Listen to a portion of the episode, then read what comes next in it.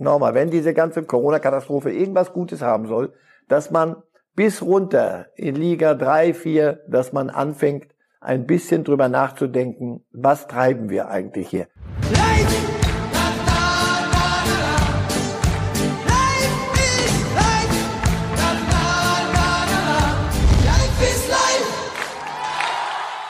Hallo liebe Fußballfreunde, hier spricht Marcel Reif. Dreimal wöchentlich gibt es den Podcast Reif ist live. Heute diskutiere ich mit Walter Straten von der Bild. Hören Sie doch mal rein. Reif ist live. Herzlich willkommen zu einer neuen Ausgabe von Reif ist live. Es ist die, Marcel Reif, wie viel, wissen Sie, die wievielte Ausgabe wir schon machen zusammen?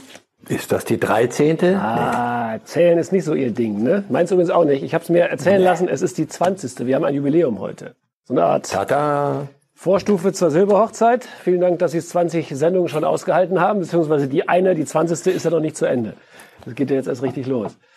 Ich würde Ihnen gerne wieder drei Thesen an den Kopf knallen und hinterher machen wir zum Entspannen ein kleines Quiz. Wobei ich muss auch sagen, bei dem Quiz werde ich nicht Geld gegen Sie setzen. Mein Kollege Kali Unterberg hat es in den Ruin getrieben. Deswegen äh, bin ich ganz sicher, dass Sie auch diesmal alle Fragen beantworten werden. Wir fangen ernsthaft an. Meine These Nummer eins geht äh, um Leroy Sané und die aktuelle Entwicklung äh, mit dem FC Bayern. Die These lautet, der Sané-Transfer zu Bayern wird platzen und das ist auch gar nicht so schlecht für die Bayern.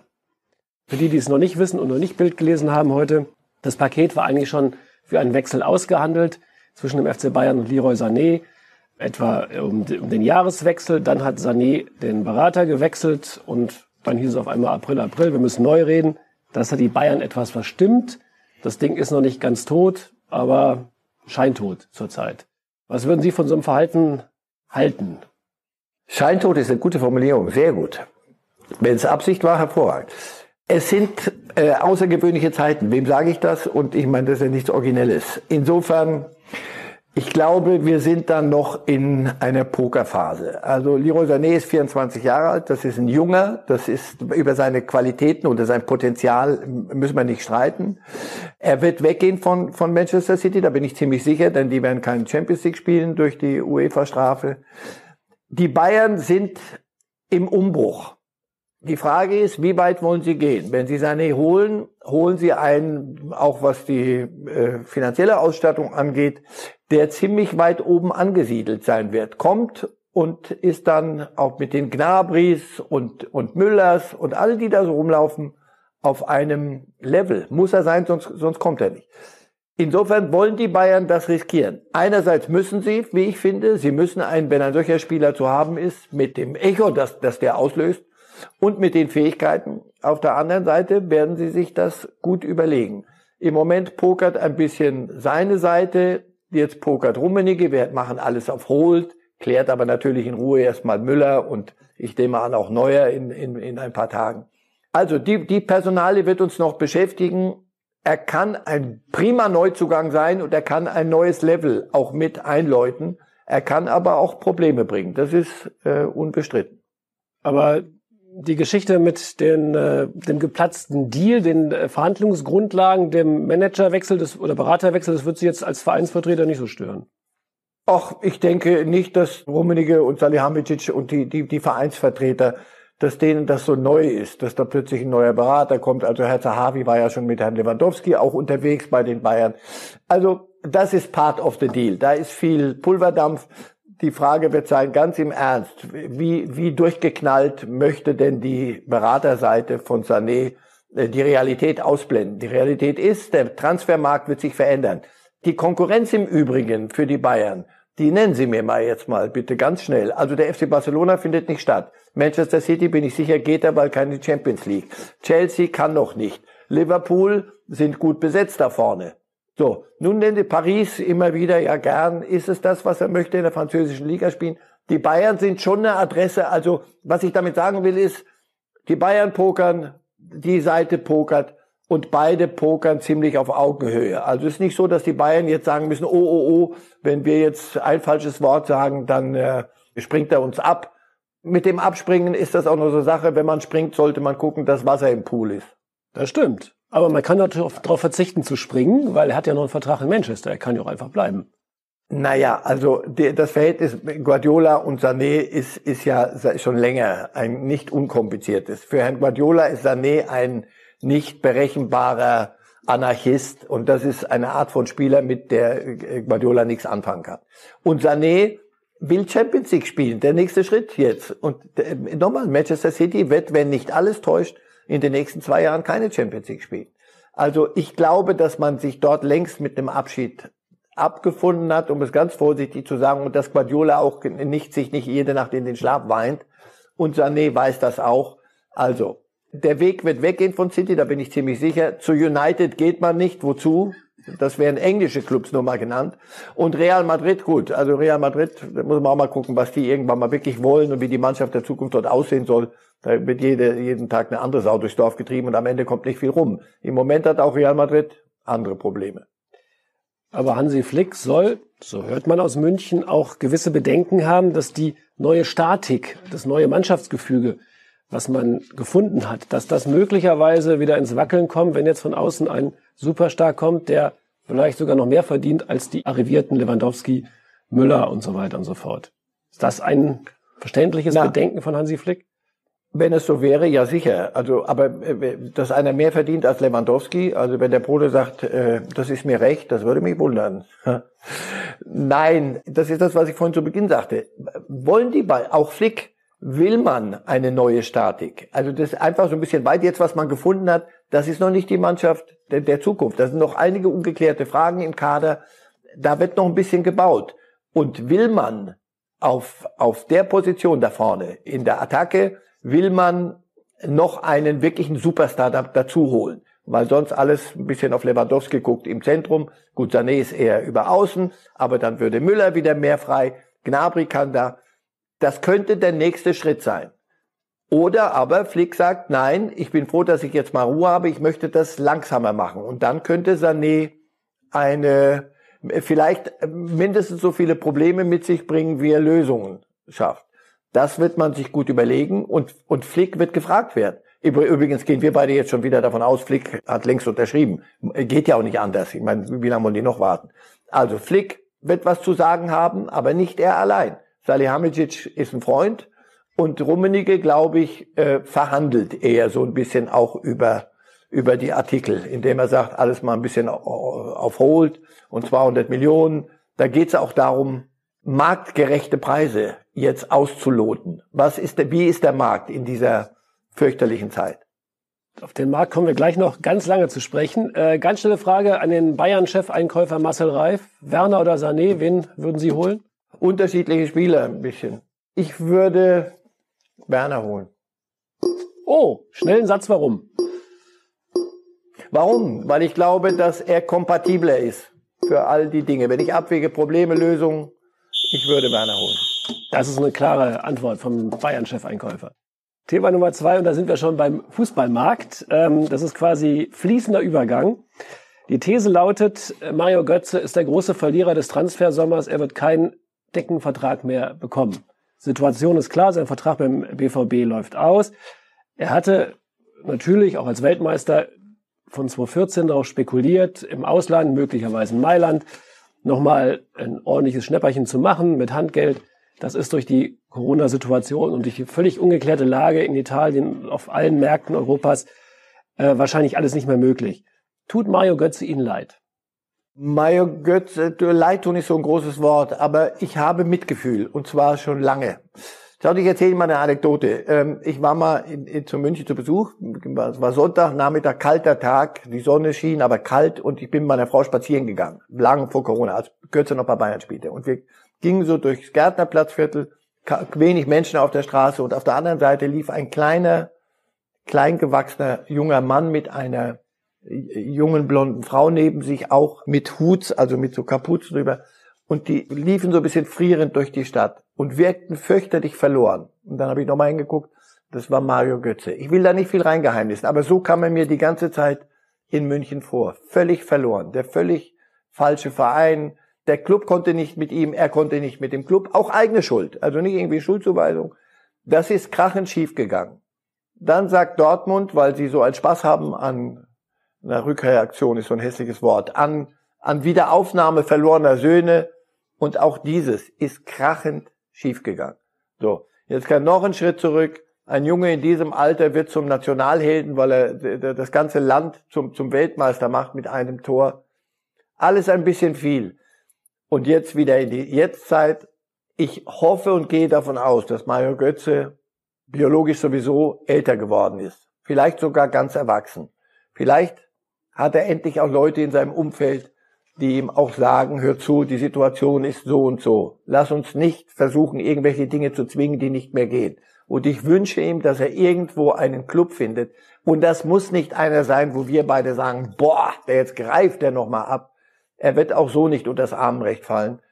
Ich wünsche ihm, dass er einen Club findet, wo er wieder Spaß am Fußball hat. Denn ich denke, Sie und ich erinnern uns doch noch an Spiele, wo es ein reines Vergnügen war, dem Jungen zuzugucken. Das war unbekümmert, das war leicht, unbeschwert im besten Sinne des Wortes. Und am Ende ist es alles nur noch furchtbar mühsam und beschwerlich geworden. Und ich wünschte, ich müsste kein Mitgefühl mehr haben, sondern man könnte ihn mal wieder lachen sehen. Ja, ja, ich, ich würde es ihm auch gönnen. Ähm, ich fühle ja vielleicht auch ein bisschen wie Sie doch eine ganz stille kleine Dankbarkeit für das Tor in Rio, muss man einfach sagen. Das ist ja, das ja, ist ja doch schon was Besonderes. So aber vielleicht war die so. ja. Rio-Last auch etwas zu groß für ihn, umgekehrt. Nochmal, in dem Alter, mit allem, was danach kam, und äh, das, das Tor sollte ja jede Woche wiederfallen. Das schafft ein Älterer nicht und ein Junge auch nicht. Dann ging's mit dem Trainer nicht so richtig. Also es kam eins zum anderen. Der Gründe gibt es viele. Auch bei ihm, auch sich selber in manchem überschätzt, auch verschiedene Dinge nicht gewollt nicht richtig angegangen, ein bisschen sehr viel sich um, wie heißen die asozialen, äh, die sozialen Medien, sich ein bisschen sehr viel um, um irgendwelches Zeug gekümmert, statt einfach Kerngeschäft ein bisschen. Ich wünsche ihm, dass er da wieder hinkommt, weil nochmal, das ist ein, ein wunderbarer Kicker. Und er hat sich selber verloren. Vielleicht kommt ja der Tag und der Club, wo er sich wiederfindet. Mario Götze ist denn möglicherweise ein Opfer der, der Corona-Situation im, im europäischen Fußball. Andersrum kann man sagen, das hat Karl-Heinz Rummenigge auch gesagt, es bietet auch die Chance. Die Preise fallen dramatisch. Das Schweizer CIES, was immer das heißen mag, Football Observatory, hat ausgerechnet, dass die Transferverluste in den fünf europäischen Top-Ligen bei 28 Prozent liegen. Ich glaube, es ist wahrscheinlich noch ein bisschen defensiv gerechnet wird der Fußball zum ersten Mal seit dem Bossmann-Urteil 95 wieder etwas normalisiert werden, was die Preise angeht. Ist das eigentlich auch positiv? Naja, ganz sicher. Also Bossmann, das war eine andere Revolution. Da, da ist ja alles auf den Kopf gestellt worden. Nein, hier hoffe ich, dass sich das alles ein bisschen abkühlt. Nicht kalt wird, abkühlt. Das ist doch klar. Und jetzt lassen Sie uns nicht moralisieren. Aber wir haben doch gesehen, es kann nicht sein, dass Clubs immer auf Naht nähen, dass sie als Durchlauferhitzer Beratern und Spielern Gelder zahlen, die absurd sind und immer auf Kante. Und sobald irgendetwas passiert, das muss ja nicht Corona-Krise, es kann ja irgendwas anderes mal nicht so funktionieren, dann droht das ganze System zu implodieren. Darüber mal nachzudenken, wird sich sicher lohnen. Und Sie sagten, die Transferverluste sind 28 Millionen. Hochgerechnet. 28 Prozent. 28 Prozent. Naja, wenn die Verluste bei den einen 28 Prozent sind, sind ja die bei der Nehmerseite eher Gewinne. Also insofern, ich glaube, das wird ein Geben und ein Nehmen sein. Ohne zu moralisieren, dass das obszön ist, ein Fußballspieler 200 Millionen und dass er kostet und was er im, im Jahr verdient. Wie gesagt, meine Frau, das ist lächerlich als Ärztin, das ist obszön. Also ich glaube, dass sich da einiges ein bisschen normalisieren wird. Sie haben die perfekte Probieren Überleitung wir. gebracht, Clubs äh, auf Kante genäht. Und da sind wir nämlich schon äh, bei meiner These Nummer drei, ähm, dass zu den negativen Folgen der Corona-Situation mehrere Traditionsclubs werden die Corona-Krise nicht überleben. Da als Hintergrund nur zu, es gibt eine interne DFL, ich würde es jetzt mal Hochrechnung nennen, Schätzung, dass sollte die Saison nicht bis Ende Juni zu Ende gespielt werden, äh, auch mit Geisterspielen natürlich, womit auch sonst, dass vier Bundesligisten und möglicherweise neun Zweitligisten in die Insolvenz gehen könnten. Das klingt dramatisch, oder? Auch wenn es noch keine Namen gibt, die man jetzt hier öffentlich diskutieren kann.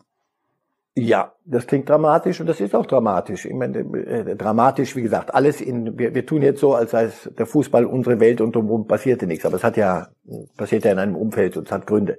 Also natürlich ist das dramatisch. Das sind Clubs, die kein belastbares Modell werden vorlegen können ohne die Einnahmen. Und jetzt ist die Frage, will die Liga ähm, gemeinsam diese Clubs stützen? Ich verstehe auch Herrn Waske zuweilen. Ist ja nicht so. Der, der sagte, wir können, es kann nicht sein, dass die die, die ganze Zeit äh, Misswirtschaft betrieben haben, dass wir die jetzt irgendwie subsidieren und die dann plötzlich wieder fröhlich durch die, durch die Gänge marschieren können. Das verstehe ich. Auf der anderen Seite, was wollen wir machen? Wollen wir die Liga auf 14 Clubs runterdampfen? Ist es das, was, was die Idee ist? Ich weiß es noch nicht. Und Insolvenz ist ja noch nicht gleich Einstellung des Spielbetriebs, sondern ähm, dann die Frage, wohin mit diesen Clubs? Werden die dritte Liga, vierte Liga? Wo dürfen die wieder einsteigen unter völlig neuem Modell? Und auf der anderen Seite, wissen Sie, jetzt nehmen wir mal das andere Extrem. So ist das Leben. Wenn du die ganze Zeit über die Verhältnisse lebst und dann passiert so etwas, dann ist das traurig, dramatisch, äh, eine sportliche Tragödie von mir aus. Aber es ist halt die Wahrheit und Sie, nur mit so einem 20 Millionen, nur 20 Millionen, na gut, wir beide, damit können wir schon umgehen, denke ich mal, bis morgen. Aber 20 Millionen wird nicht reichen, um auf Dauer Clubs, die so in der Schieflage sind, wieder ans Laufen zu kriegen. Deswegen nochmal, die können nur hoffen, dass die Liga zu Ende spielt, dass man eine solche Phase vielleicht mit dem einen oder anderen Kredit auch von wo auch immer, auch über Solidarpakt ähm, überbrückt und dann guckt, wie, wie es weitergeht. Nur ein weiter so wie bisher, auch das, wenn der Transfermarkt sich ein bisschen nivelliert und ein bisschen beruhigt, kann auch das dem einen oder anderen Vereinsverantwortlichen die Augen öffnen, dass man anders wirtschaften muss, als man das bisher getan hat. Oder einen Investor reinholt. Glauben Sie, dass jetzt durch die Corona-Krise verschärft die Diskussion 50 plus 1 nur anfängt und dass man doch überlegen muss, sich an einen Investor anzulehnen? Wenn sie sachlich äh, geführt wird, dann sehr gern. Niemand kann mir garantieren, dass wenn 50 plus 1 weg ist, dass ab dann hier blühende Landschaften in der, in der Liga vor uns liegen. Auf der anderen Seite, ohne, wenn wir 50 plus 1 durchziehen als einziges Land in Europa und die anderen schaffen es und in Deutschland zerlegt es vier Clubs, dann machen wir irgendwas falsch. Also die, die Möglichkeit, Investoren reinzuholen mit all den Hürden, die der deutsche Fußball Gott sei Dank aufgebaut hat, tut mir leid. Also da eine, eine religiös geführte Diskussion, äh, nur die reine Lehre, habe ich immer für falsch gehalten und halte sie jetzt für umso falscher. Noch dramatischer, wenn wir bei dem Wort bleiben, sieht's äh, im Unterbau der Bundesliga und der zweiten Liga aus, in der dritten Liga.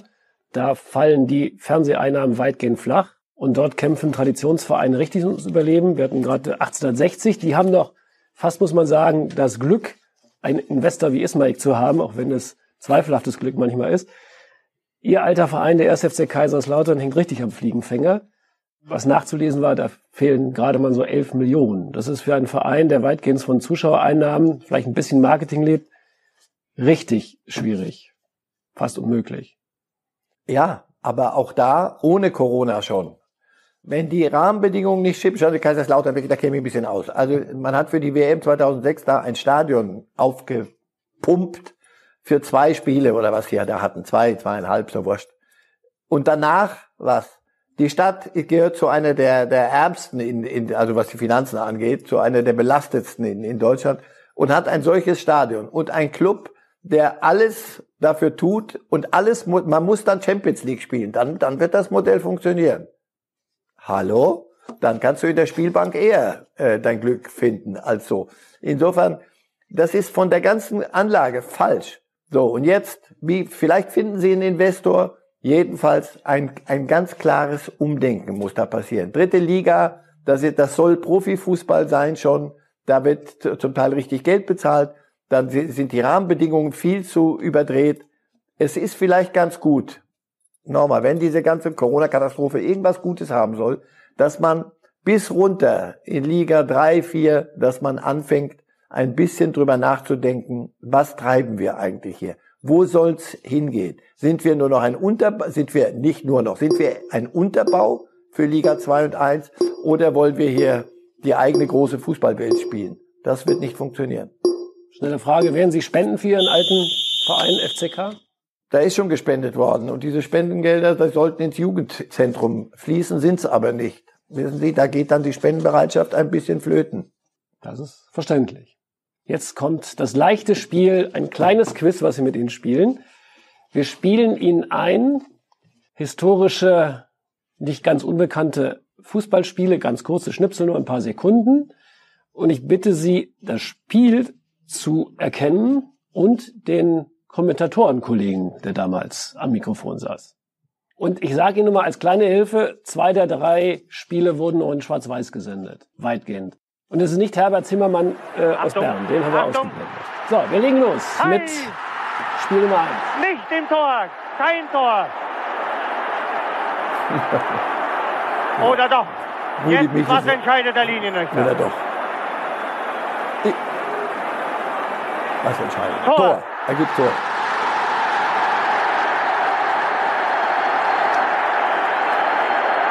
Sie haben recht, Rudi Michel, WM-Finale 66, der Kollege vom SWR zur Verfügung gestellt. Dann, Ein großartiger Kollege. Ja. Spiel Nummer zwei. Müller, Müller, Müller, Tor! Meine Damen und Herren, wenn Sie jemals ein echtes Müller-Tor gesehen haben, dann jetzt. Na? Mexiko 1970 ein Hinterkopftor Uwe Seeler, oder? Nee, Müller. Ja, auf. Jetzt, wo war ich denn jetzt? Müller, Müller, Müller, Müller. Und wer war's? Welcher war Kollege? Auch, Mr. Also ich Sport? dachte Ernst Huberti, aber jetzt. Ja. Da habe ich, es war Ernst Huberti, Müller-Tor. Ernst Huberti war es. Genau. Ja, der, der hat das nee, immer. das Spiel kriegen. Bitte? Michel hat das, das Finale kommentiert in München. Das weiß ich. Und das war ja auch ein Müller-Tor. Aber Nee, Huberti, Müller, warte mal, Müller, Müller, Müller. Muss ich passen. Huberti. Sie haben recht. Sie haben ganze Zeit Huberti Aber vor sich hingeredet und ja, es war Huberti, Ernst Huberti. Auf seine eher ruhige Art, für seine Verhältnisse ja fast schon ausgelassen, aber eigentlich sehr ruhig. Und jetzt kommt die Nummer drei und da hört man zwei Stimmen, Kommentatorenstimmen. Auf die Sekunde X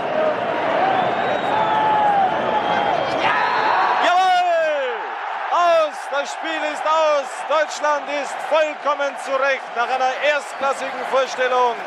Fußball-Weltmeister 1990. Der Kaiser hat die Krone, die deutsche Mannschaft den Pokal und wir hatten Spaß an diesem deutschen Team. Die Mannschaft ist ganz klar zu Recht Weltmeister geworden, hat ein Riesenspiel gemacht. Auch wenn der Elfmeter vielleicht zur Diskussion Grund geben wird, aber der von Augenthaler war es dann mindestens schon vorher. Riesenspiel gemacht und riesen, Riesenkampf hier der große Co-Kommentator Karl-Heinz Rummeniger an der Seite von Gerd Rubenbauer in Rom. Per perfekt. Die Kollegen vom Bayerischen Rundfunk haben es zur Verfügung gestellt. Ja, History, History, vielen Dank. History, 100 Punkte, deswegen wollte ich auch gar nicht mit Ihnen wetten. Alles richtig. Vielen Dank. Marcel Reif, Sie haben die Nummer 20 bravourös geschafft. Und jetzt habe ich fast vergessen, die wichtigsten Sätze nochmal vorzulesen. Ich glaube, der Transfer von Leroy Sané steckt noch in der Pokerphase. Er wird Manchester City verlassen, da bin ich ziemlich sicher. An der Stelle der Bayern würde ich Timo Werner holen, weil er für das Spiel des Clubs kompatibler ist. Hört, hört. Und ich habe Mitgefühl für Mario Götze und das schon lange. In München war er völlig verloren. Klare Aussagen. Dankeschön. Gruß nach München. Danke auch. Light!